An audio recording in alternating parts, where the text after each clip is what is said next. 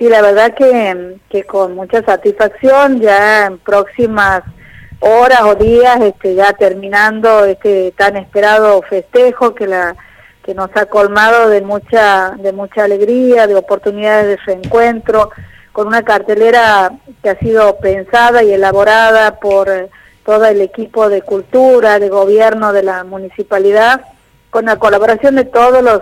los estamentos, porque en esto obviamente tiene que ver con un trabajo integral de todo el municipio, pero sobre todo es la masividad de participación en las propuestas que hemos llevado adelante y que se han consolidado como, como hitos a lo largo de este mes con mucha alegría y obviamente eh, nosotros trabajando desde lo institucional. Tenemos la obligación, perdón, de trabajar este, todos los días por seguir aportando a nuestra ciudad eh, todas las cosas que, que, hemos hecho y de las que todavía, por supuesto, faltan por hacer. Pero con muchas satisfacciones